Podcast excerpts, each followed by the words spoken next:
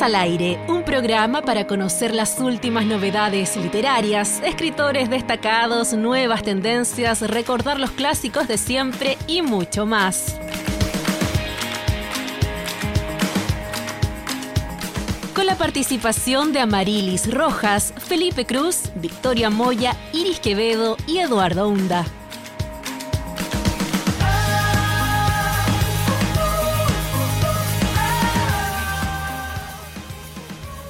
¿Qué tal? ¿Cómo están? Muy buenas tardes, bienvenidas y bienvenidos, bienvenidas todos a un nuevo capítulo, un nuevo episodio de Libros al Aire, este programa que realizamos cada lunes aquí en la radio Universidad de Concepción a través del 95.1 en FM y también en radiodec.cl. Ustedes además nos encuentran en redes sociales como Libros al Aire, como Radio UDEC, estamos en Facebook, en Twitter, en Instagram, en Spotify principalmente, donde pueden escuchar todos los capítulos de la temporada y también incluso de las temporadas anteriores. Vamos a saludar a nuestros compañeros que no están físicamente acá en el estudio, a Marilis e Iris, que están ahí tras en bambalinas, trabajando también en otros asuntos de libros al aire, podríamos decir. Y por supuesto Fidel Quinan, que nos acompaña siempre en la producción de este espacio cada lunes aquí en la radio Universidad de Concepción. ¿Cómo están ustedes, Felipe y Victoria? ¿Cómo les va? Bueno, por acá eh, creo que estamos bien, estamos bien, eh, con yo diría con el desgaste clásico del día lunes cuando uno comienza esta semana laboral, pero siempre sí, estamos cansados, pero siempre con todo el ánimo aquí para llegar a ustedes con libros al aire. Felipe, ¿cómo mm, estás tú? Como que la semana laboral inició ayer, digamos, fue, extrañísimo, pero en el fondo y, la típica de diciembre uno dice, no sé cómo vamos a llegar, pero llegamos, aquí estamos, lo estamos intentando, como siempre cada lunes, conectados por supuesto con la literatura y la conversación aquí en Libros al Aire. Exactamente, lo intentamos, llegamos, estamos de hecho en el último capítulo de esta temporada, producto de que los lunes siguientes son feriados, el día de Navidad y también el de Año Nuevo, pero en enero estaremos también reconectando porque hay algunas actividades que tenemos ya preparadas y organizadas, no, preparadas y en organización, mejor dicho, para ser eh, honestos, claro, eh, para el mes de enero. Eh, pero volviendo al presente, ¿cierto? Al día de hoy tenemos eh, también una invitada que nos está esperando, de hecho ya está conectada con nosotros a través del Zoom. Vamos a conocer eh, con quién vamos a conversar, Victoria.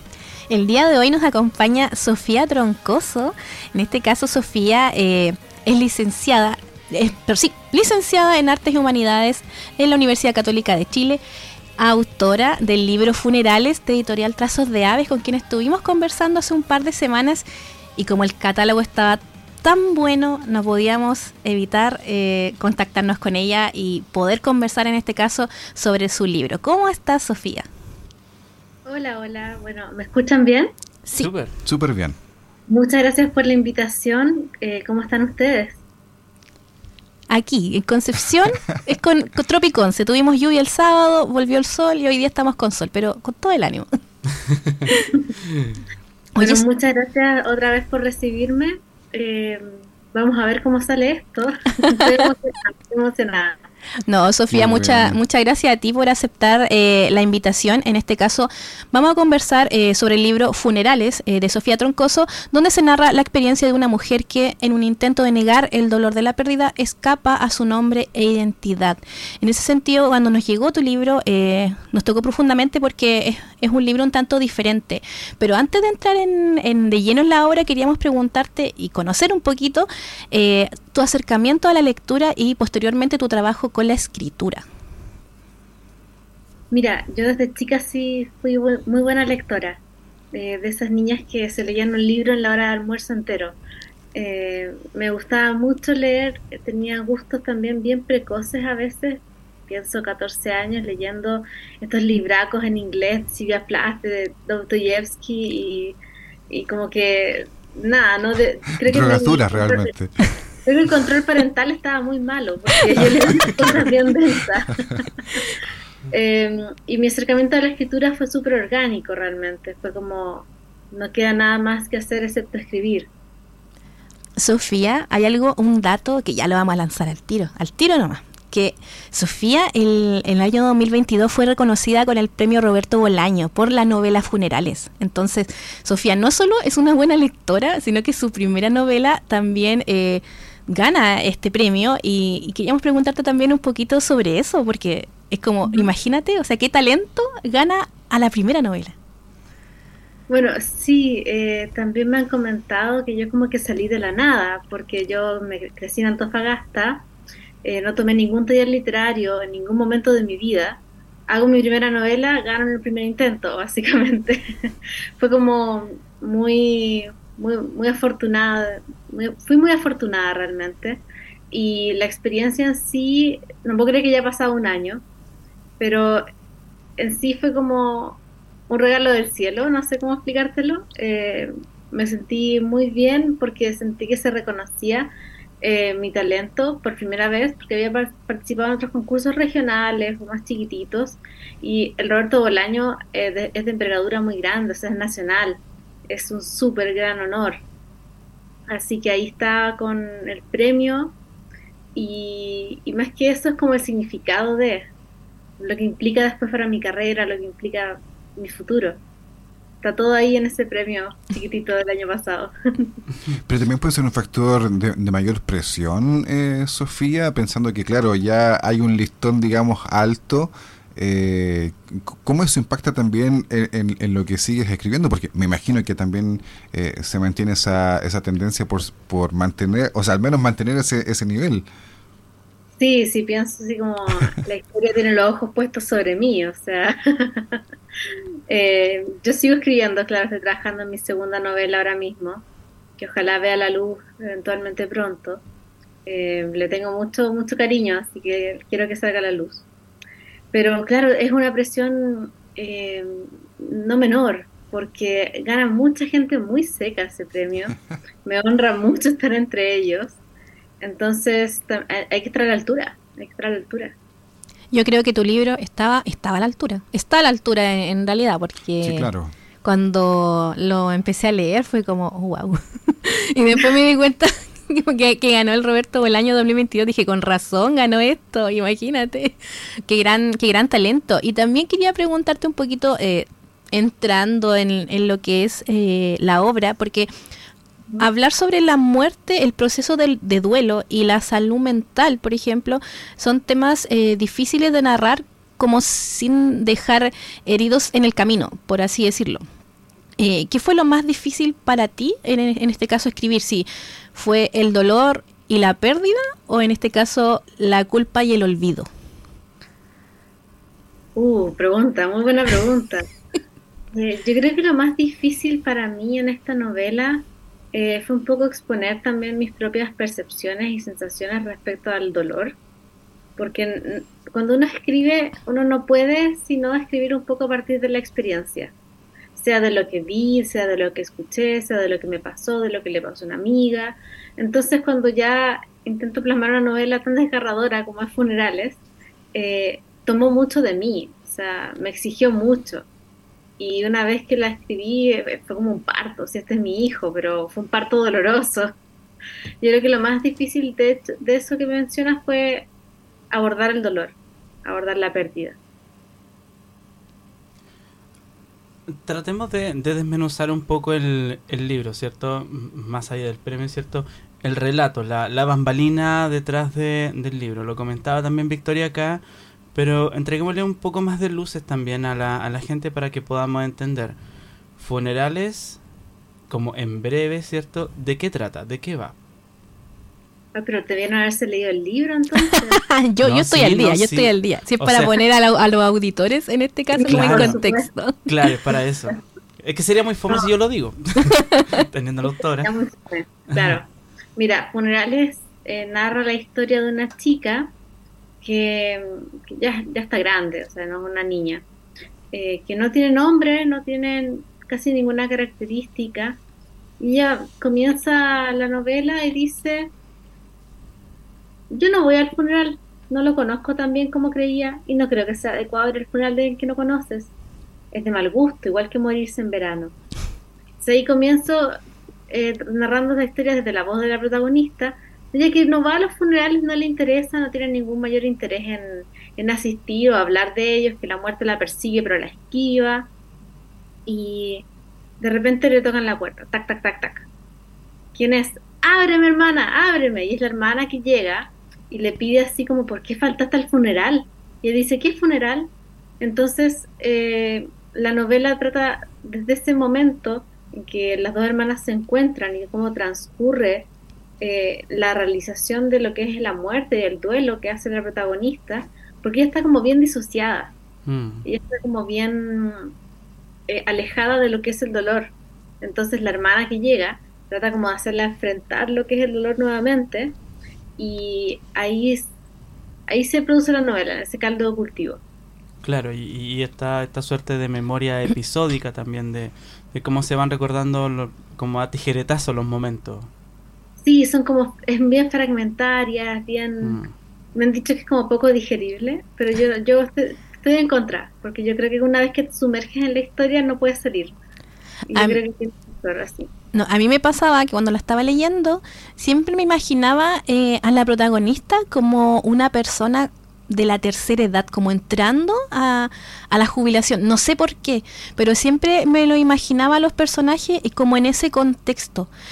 Y, y, de repente, cuando por ejemplo, cuando discutía con su hermana, con su hermano, por ejemplo, dentro de todo el, libro, yo me imaginaba como estos clanes familiares, porque igual es un clan familiar grande, eh, cuando no se ven en mil años y siempre son personas más adultas. No sé por qué siempre lo, imaginé en esa, como en ese contexto de eh, rango etario, por así decirlo.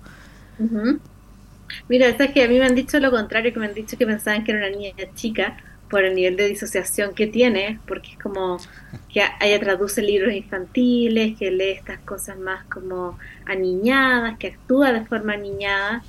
Me parece súper interesante las distintas perspectivas, definitivamente. Sí, los lectores tenemos como, no sé, yo creo que depende igual de, de quién toma el libro cuando empieza a leer funerales, porque al menos a mí me pasó eso. Sentía que era una persona más, más adulta y me imaginaba como todo el, el pasado de estos personajes e intentando explicárselo a ella. Entonces era como, oh, qué potente. Eso es la novela, es como tratar de explicarle a alguien que no quiere reconocer la muerte, que es la muerte. Es una explicación súper dolorosa, desgarradora, pero yo confío que llega a buen puerto, o sea, yo confío que estas explicaciones son necesarias para abordar estos temas, porque mucho sucede como con el tema de la muerte, del dolor, de la pérdida, del luto, que no se habla, no se hablan de las cosas que deben hablarse. Entonces yo con esta novela intenté hacer lo contrario que hacen muchas familias y dije, ya, hablemos de esto. Sí, y que es un aspecto además que puede ser abordado desde el punto de vista de la salud mental, en, cómo también abordar este tipo de temáticas que son difíciles sin duda, eh, pero que son completamente naturales además en cuanto a que la muerte es parte de la vida de cada uno de nosotros y nosotras. O sea, lo, dice la Iglesia Católica, en medio de la vida estamos en la muerte. Entonces, claro, es, eh, es, un proceso natural que definitivamente creo que tenemos que ir abordando. Estamos conversando esta hora con Sofía Troncoso. Ella es autora del libro Funerales, una novela que fue reconocida con el premio Roberto Bolaño en 2022, publicada además por editorial Trazos de Aves, a quien conocimos, de hecho, hace, algunas, eh, hace algunos meses, digamos, cuando eh, recibimos esta invitación a descubrir el catálogo de Trazos de aves que nos llevó también a este libro y a este momento ahora de conversación con Sofía. Creo que es la primera vez que alguien nos describe su libro, su propio libro, leyendo la primera página o el primer diálogo del, del libro. Me, me, me, pasa que, no sé, estaba pensando y no recuerdo a alguien que lo haya descrito así, porque justamente ese inicio me parece que es bastante potente, amplio, ¿verdad? En, la, en lo que uno podría empezar a imaginar y al mismo tiempo también cautivante para poder seguir en la en lectura. A mí me gustaría también preguntar, Sofía, eh, ¿Qué tan, eh, ¿Qué tan costoso en términos de, de, esfuerzo, de sacrificio es también escribir un libro sobre la muerte? ¿Qué tan agotador puede ser, digamos, a nivel de la misma salud mental, si tú quieres? Eh, ¿Qué tan estresante o agobiante escribir sobre temas que son complejos y que además uno quiere que queden bien? Y se nota que aquí al menos quedaron bien. Mira, te cuento, yo esta novela la hice en un mes aproximadamente. No, pero no, está derribando toda la pauta, Sofía. Qué seca. No, mira, es que lo hice en, en un mes porque cuando tienes un tema tan repetitivo, tan intenso, no puedo alargarlo como seis años, porque habría estado chatísima de hacer lo mismo y de hablar de lo mismo y de eh, sentir lo mismo todo el tiempo. Entonces ya, primero lo hice como en un mes, eso fue mi, mi, abordaje al, respecto. Eh, después la edición, tuve unos editores maravillosos, ya tuvieron la entrevista con Daniela, si no me equivoco, así, que también es maravillosa, pero esta, este proceso de edición fue lo más horrible que he pasado por la vida. Porque yo me acuerdo haber editado mi novela con un dolor de guata todos los días, todos los días, constante. Yo veía y decía, ya quiero entregarlo, quiero entregarlo, no quiero más, no quiero más, porque cuando hablas de temas como la muerte, claro que no son fáciles, pero yo no abordo desde la muerte como desde lo grosero, desde lo grotesco, no, sino que lo abordo desde la muerte, como tú decías, de la salud mental, de cómo uno se enfrenta a estas emociones. Entonces, claro, yo me sentía muy en la piel de la protagonista a veces y tenía que tomar distancias. Sin embargo, igual como generación, estamos muy pendientes de la salud mental. Bueno, para qué hablar de la pandemia en Chile, para qué hablar del estallido, para qué hablar de lo que pasó ayer en el fondo. Pero de alguna manera siempre está eh, presente sí, la salud mental y el tema de la muerte que toca muy de cerca en este país, como que de alguna manera, em, porque tú eres muy joven también, desde, desde tu perspectiva generacional es también importante poner en relieve este tema. Mira, Chile es de los países en el mundo con más suicidios al año. Eso es un tema que yo también tenía en cuenta al escribir esta novela. Em, Chile tiene las peores calidades de salud mental en el mundo eh, es súper como denso el tema, no sé si quiero abordarlo tanto, pero eh, cuando este libro es como muy pandémico, porque es mucho del encierro, mucho de, de, qué hacer con su propia mente. Entonces, igual a, costa de salud mental sale este libro un poco, eh, porque precisamente es un encierro constante.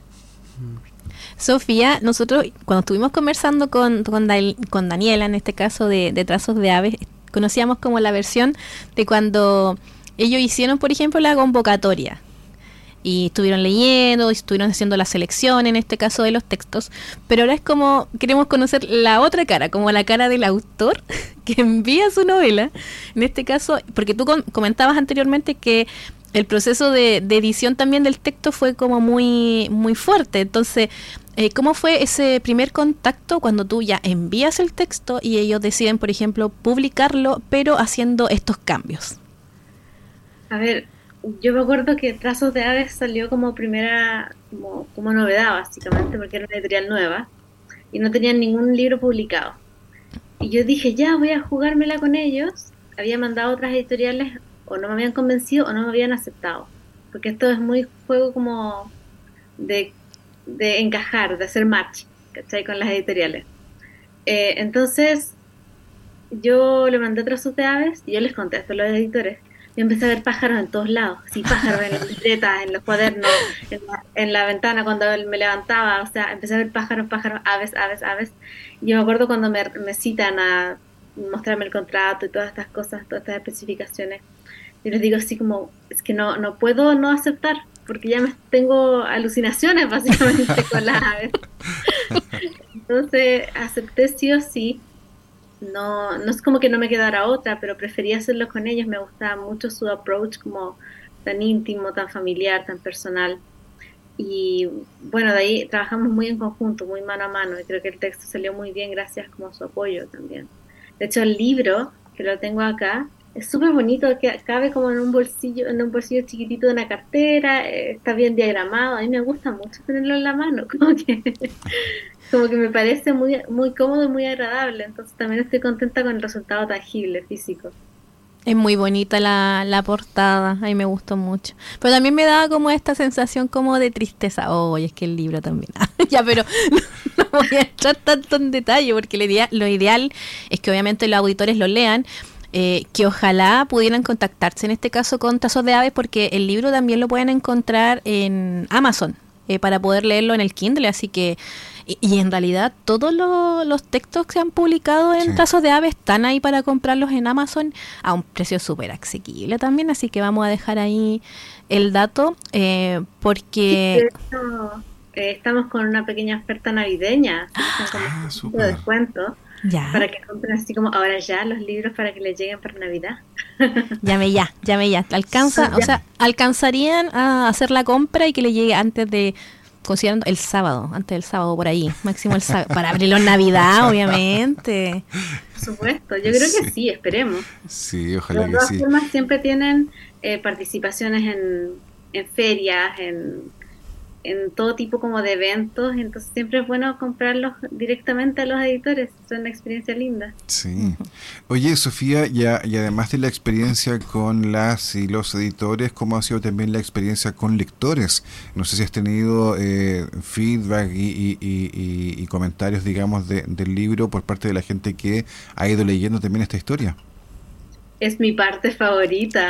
Me encanta. A ver. Es mi parte favorita, no solo porque me han llegado teorías conspiracionales de repente, así como, oye, ¿y ella no era la hija de quién? Y digo, puta, no sé, tendrías que leértelo entero y averiguarlo. lo leen y me dicen, yo siempre pensé que ella, no sé, era autista. Y yo como, oh, podría ser. Nunca respondo sí o no, pero me gusta la duda.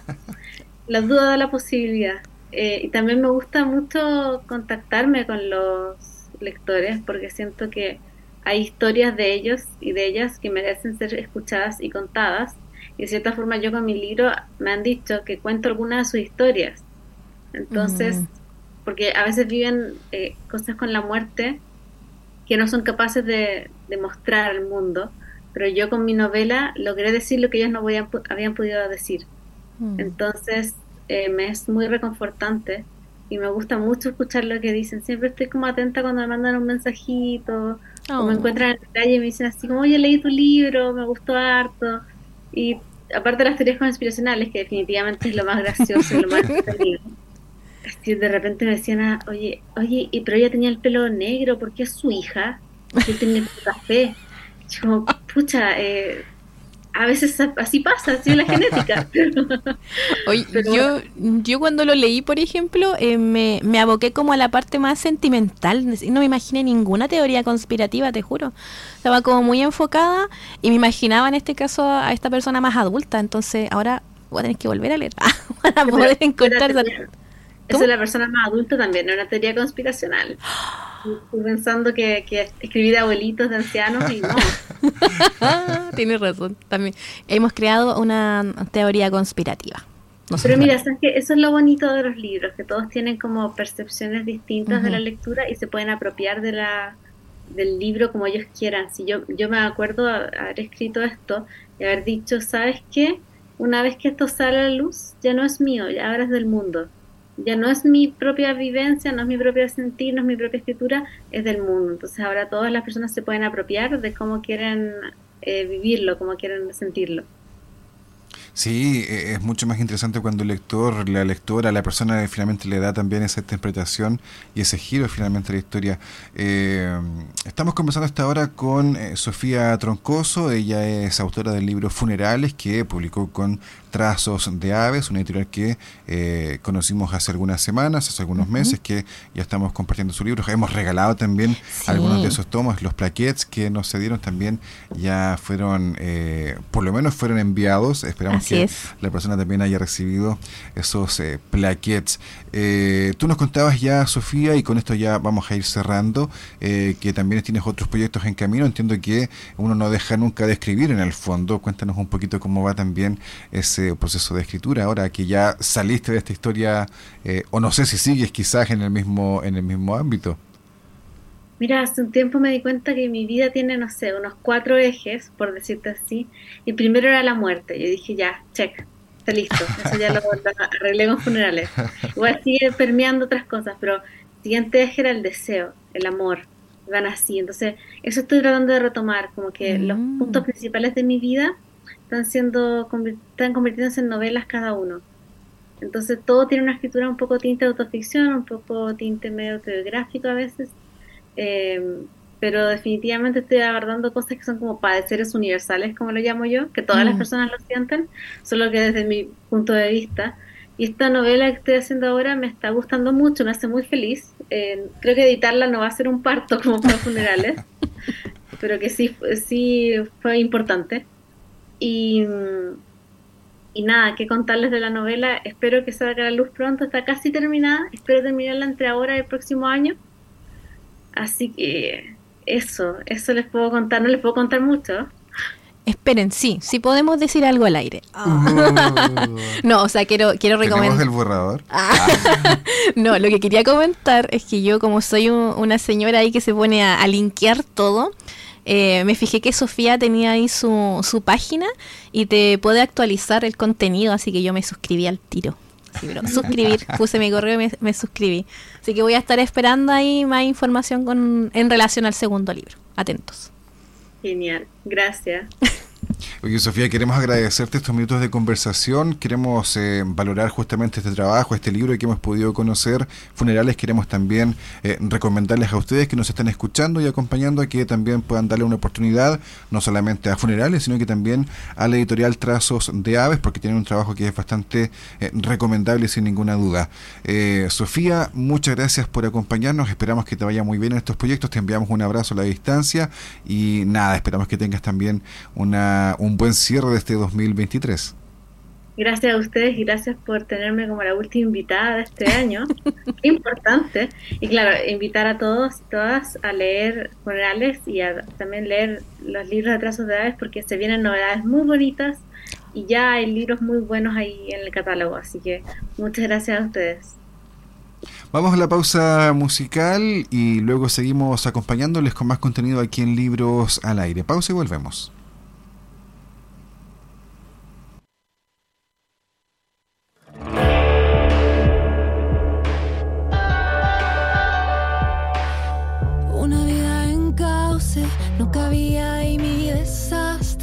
Que toco queda en desmadre.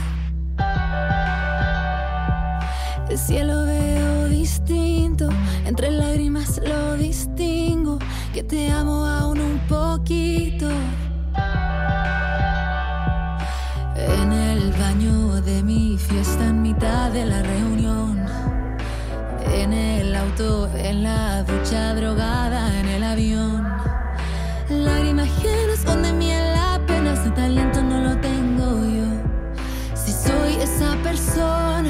que se derrama como ola, donde se llora cuando se llora, donde se llora cuando se llora, donde se llora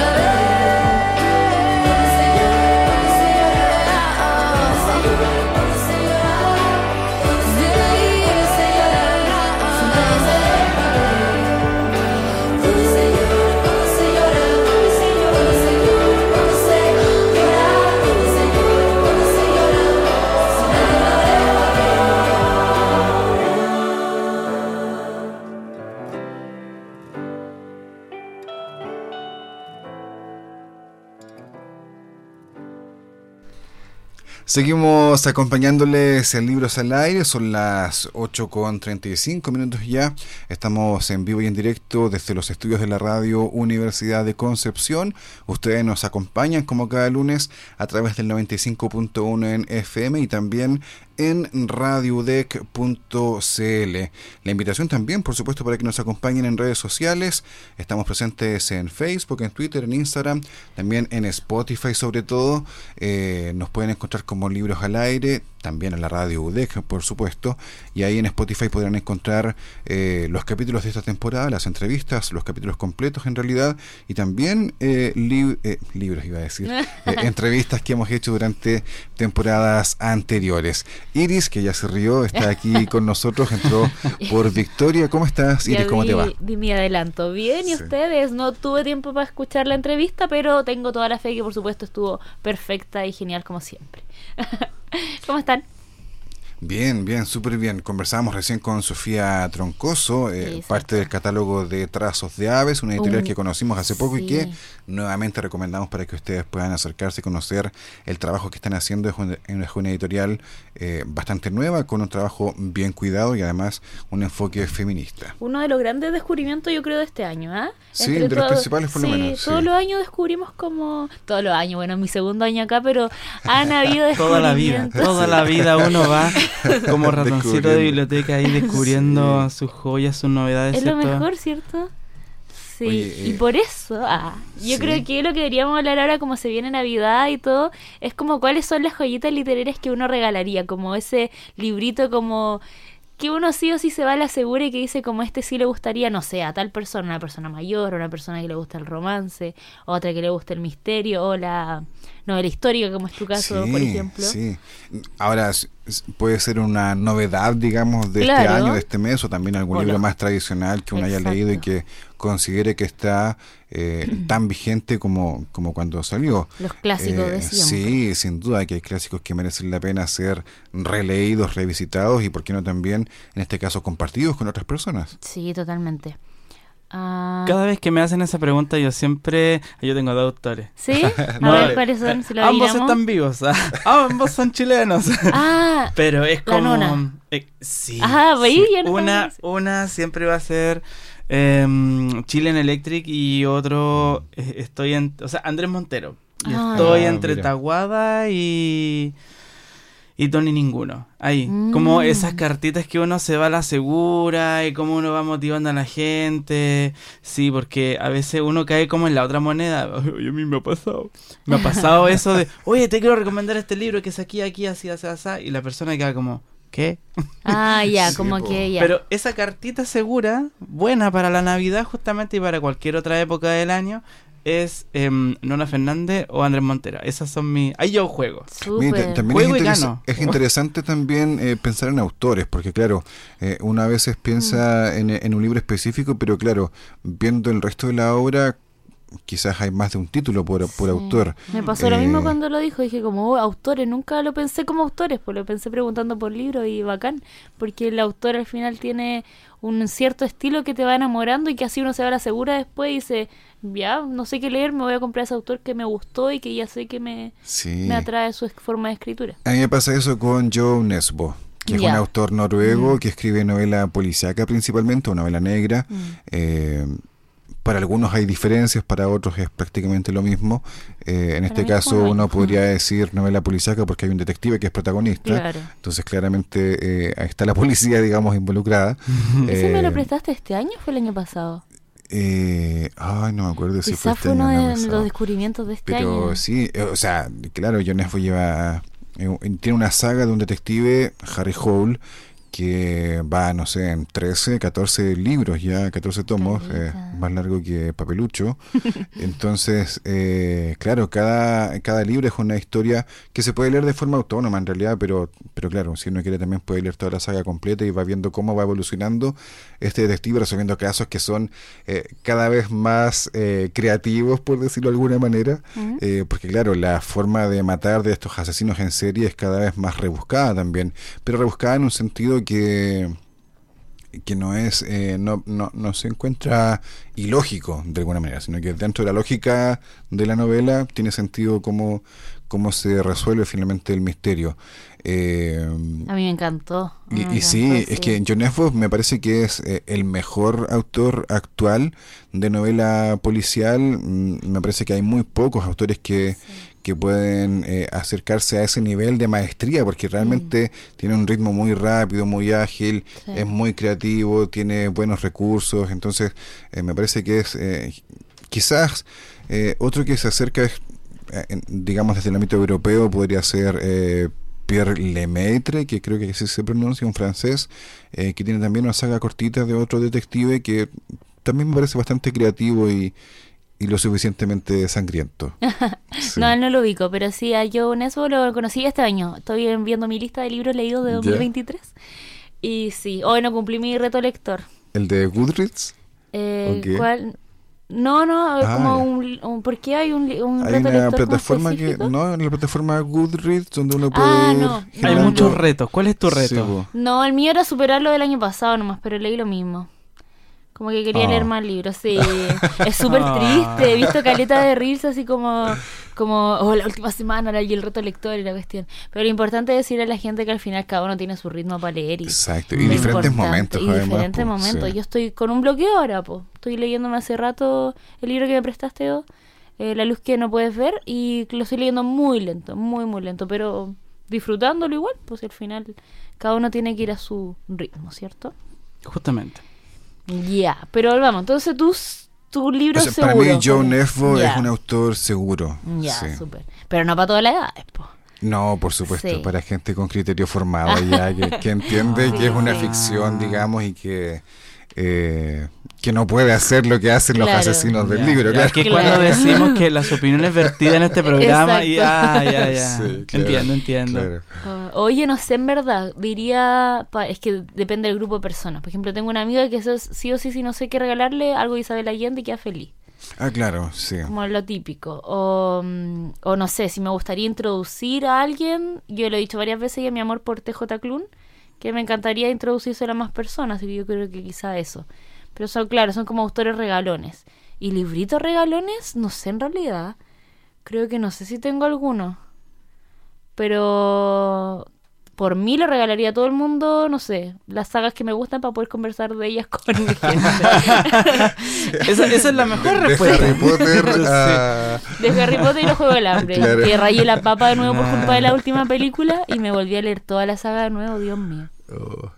Dios mío, como no cumplí mi reto lector, pero me releí todo el Oye, es que uno igual podría considerar esas lecturas porque también sí, verdad. es parte de lo que a uno le gusta hacer al final. Pues estos retos, claro, uno puede tomarlos eh, como un desafío estresante o como un relajo o un disfrute finalmente. De hecho, hay mm. retos que, claro, el que hice el año pasado era como ya, leer un libro que empiece con un número o leer un libro que tenga que sea del año que naciste, o, y otro decía, releer un libro. Entonces también es parte de repo. Como que hay distintos tipos de retos.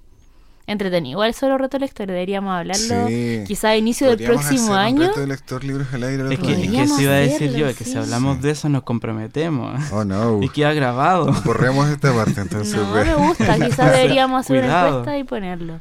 Si alguien nos está escuchando en vivo ahora, recuérdenos. Solo en vivo, no vale por Spotify. Lo siento. Oye, pero también ya épocas navideñas, estamos con el polvito de la Navidad acá. Sí, eh, una cosa es lo que queremos regalar y otra cosa es lo que queremos recibir. O, qué uh. recomendaciones podemos darle a la gente. Yo tengo esa teoría al margen del año, ¿ah? Uno nunca sabe dónde está el viejo Pascuero y ahí está, por ahí cerca. Es como que te escucha y algo pasa ahí. Entonces, y ya pidamos, pidamos, en pedir no hay engaño. Sí, sí. Aparte que alguien puede también inspirarse con alguna alguna petición. Yo tengo un, un libro que estoy esperando, que espero que, que, llegue. Estoy cruzando los dedos, exactamente, porque me estén escuchando. Es muy caro.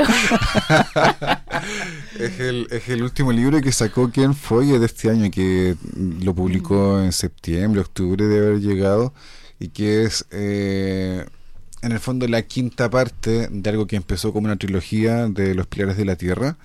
eh, una novela histórica eh, de la novela histórica tradicional. de la novela histórica tradicional, digamos, que uno ha leído, mm, o sea, que a, quienes les gusta, digamos, han leído de, manera más, más recurrente. es el quinto libro que, mira, ahora no te, el, perdí el nombre ahora que lo pienso. ¿El nombre del libro? Lo anotaste en tu tarjeta de Navidad. Pero exacto, lo, anoté en la carta que mandé. Eh, ya se fue. Pero sí. Ahí está. El viejo Pascuero. A ver si lo pillo yo antes. No. ¿Quién lo pilla primero? La armadura de la luz. Oh, ya. Que sería en el fondo el quinto título de esta saga, Los Pilares de la Tierra. Que debo decir que eh, le he compartido aquí también a gente de la radio. Hay un eh, un compañero, un colega, digamos, que también es parte de esta, de esta lectura compartida. Sí. Así que ambos estamos esperando abrir el portal. Qué genial eso, abrir un portal, ¿cierto?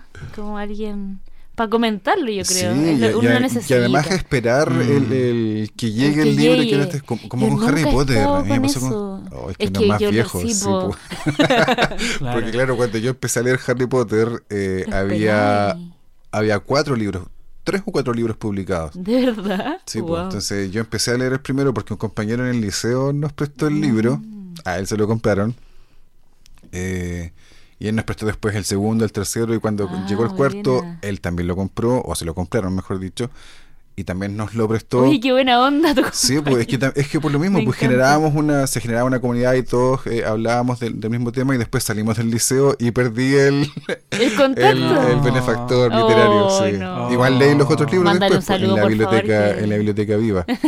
eh, pero claro, pues nosotros esperábamos que saliera el siguiente tomo del libro en esa Yo época. no vivió eso todavía, ¿no? Como con ni una saga, creo. Oh, con eh, la de Game of Thrones, pues. Con. Ah. Eh, ah la saga, de, de, Hielo y Fuego. Mm. Claro. ¿Esa la estás viendo? O sea, la estás leyendo? Eh, ¿no? hombre, hay mucha gente pendiente, digamos, del, Ay, ese, libro eterno que no llega nunca. Eh, de los títulos que faltan. Me encuentro tan triste eso. Eso lo encuentro triste, triste. Bueno, a mí me pasa con los mangas. He, ah, vivido eso con los mangas, po. con Hunter Hunter. Yo ya nombré el libro que estaba esperando. ¿Ustedes? que está esperando. Uy, yo creo que mm, diría mm, yo diría mi colección de Haikyuu, es que tengo que completar una colección de Haikyuu, entonces voy en el número 14. Ya. Y para mí como que según yo esos los, los mangas de Haikyuu, porque el libro no sé. Hay uno que estoy esperando con muchas ganas, pero salió en inglés recién.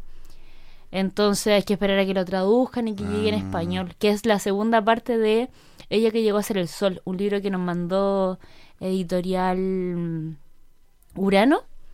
De Urano Ediciones y, mm. y, es muy bueno, me encantó y es una duología. Po. Y este año salió la segunda parte pero en inglés. Y si bien igual he leído en inglés, pero siento que no es lo mismo. Sobre todo un libro de ese estilo que es como antiguo, está, está ambientado como en la China de años atrás. Yo creo que a ti te ah, gustaría mucho.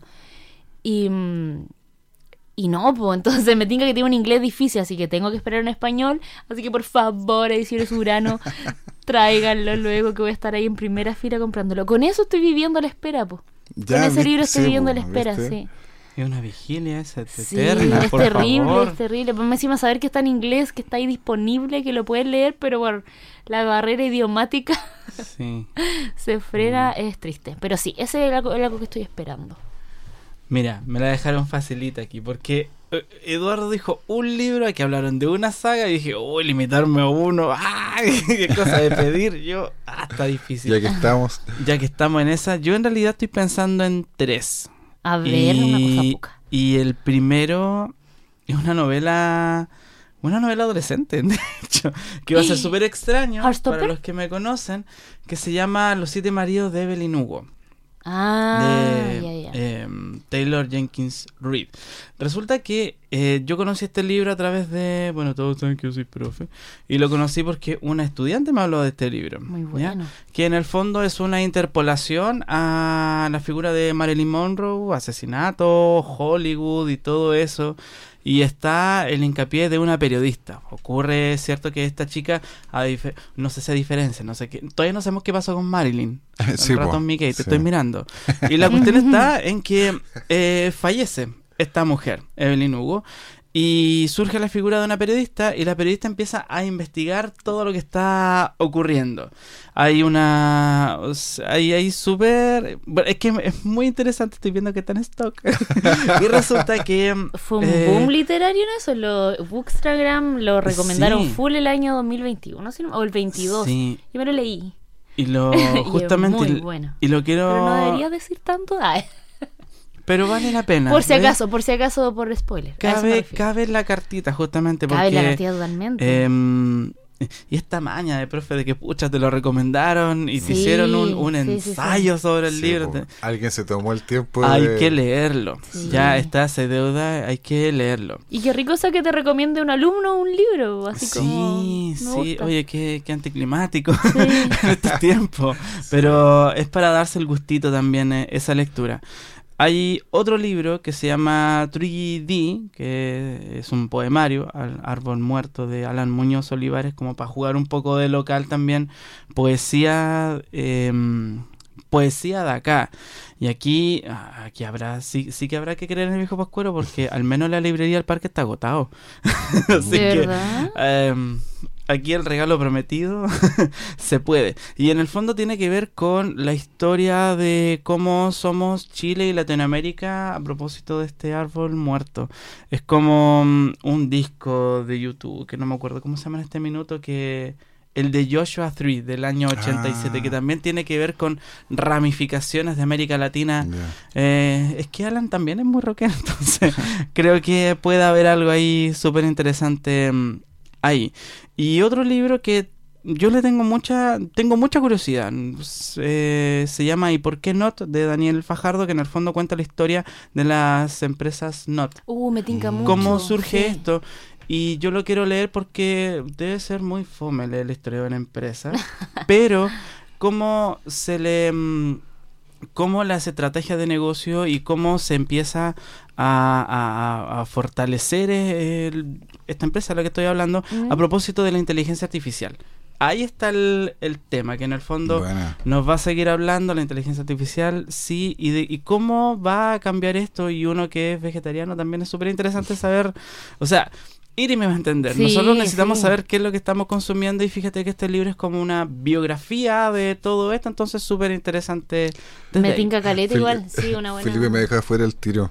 Porque, ah, eh, No, pero únete a nuestro club. no, yo perdí la fe con el Edo. Hay personas que uno sabe que no van a ser vegetarianas. y una de esas Ya, pero uno puede empezar con los lunes en Uno no hay que obligar. Yo tengo dos libros que quiero mencionar antes de que se nos acabe el tiempo. Uno que ya tengo y que creo que es muy recomendable. Felipe decía que puede ser fome de repente leer algunos temas, pero...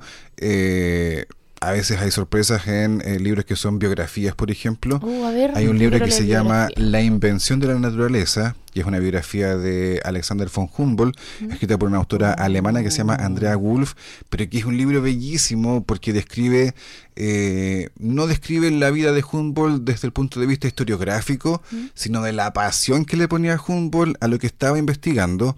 Eh, además que por supuesto no podemos desconocer que también estuvo en Chile eh, recorriendo parte de nuestro país. Entonces este libro de verdad que aborda esa pasión por la naturaleza que tenía Humboldt y que si tuviéramos el día de hoy, digamos, eh, no estaríamos como estamos actualmente.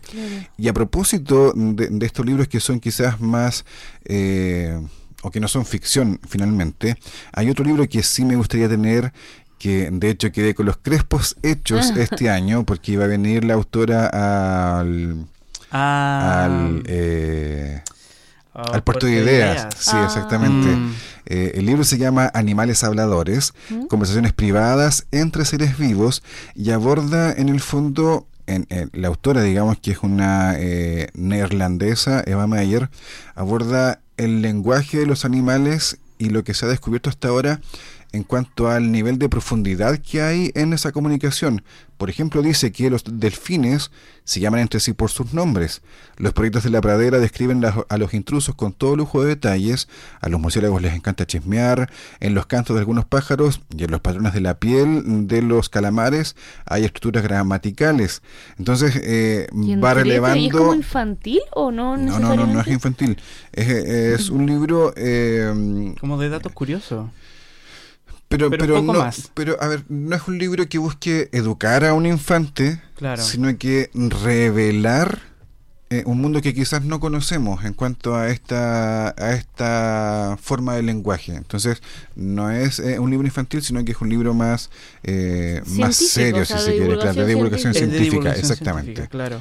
Pero me parece que es un, es un texto ampliamente recomendable. Si alguien lo quiere regalar, creo que también es bastante bueno. Como con, con historias súper interesantes. Mira, quizás nada que ver, pero me recordó a Gabriel León. Con la ciencia pop, sí, sin duda. Ya, está el tema, pero mira, hay toda una historia detrás de cómo llegamos a este avance científico, tecnológico o de la naturaleza. Me tincó, y una autora holandesa. Sí. Mitch. De Países Bajos. De Países Bajos. Muy bien.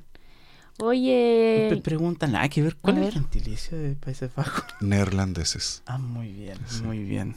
Aquí dice Holanda. Ah. Wikipedia me dice claro, claro. Wikipedia quedé en evidencia. Sí.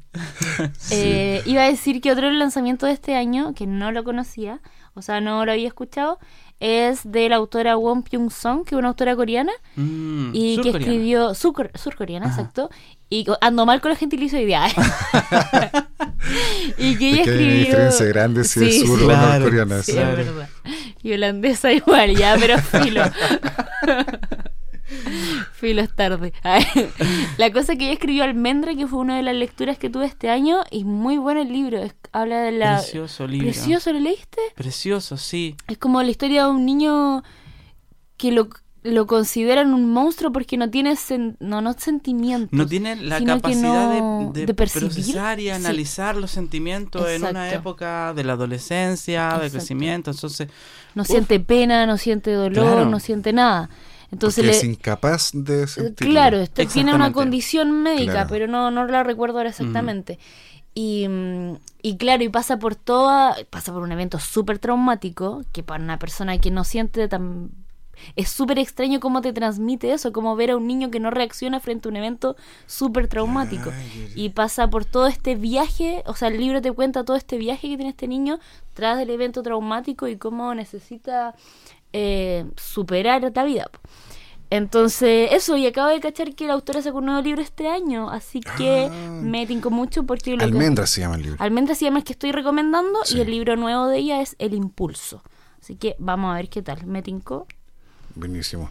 Oye, estamos llegando ya al final del programa, son prácticamente las 9 de la noche, estamos en vivo aquí en la radio Universidad de Concepción.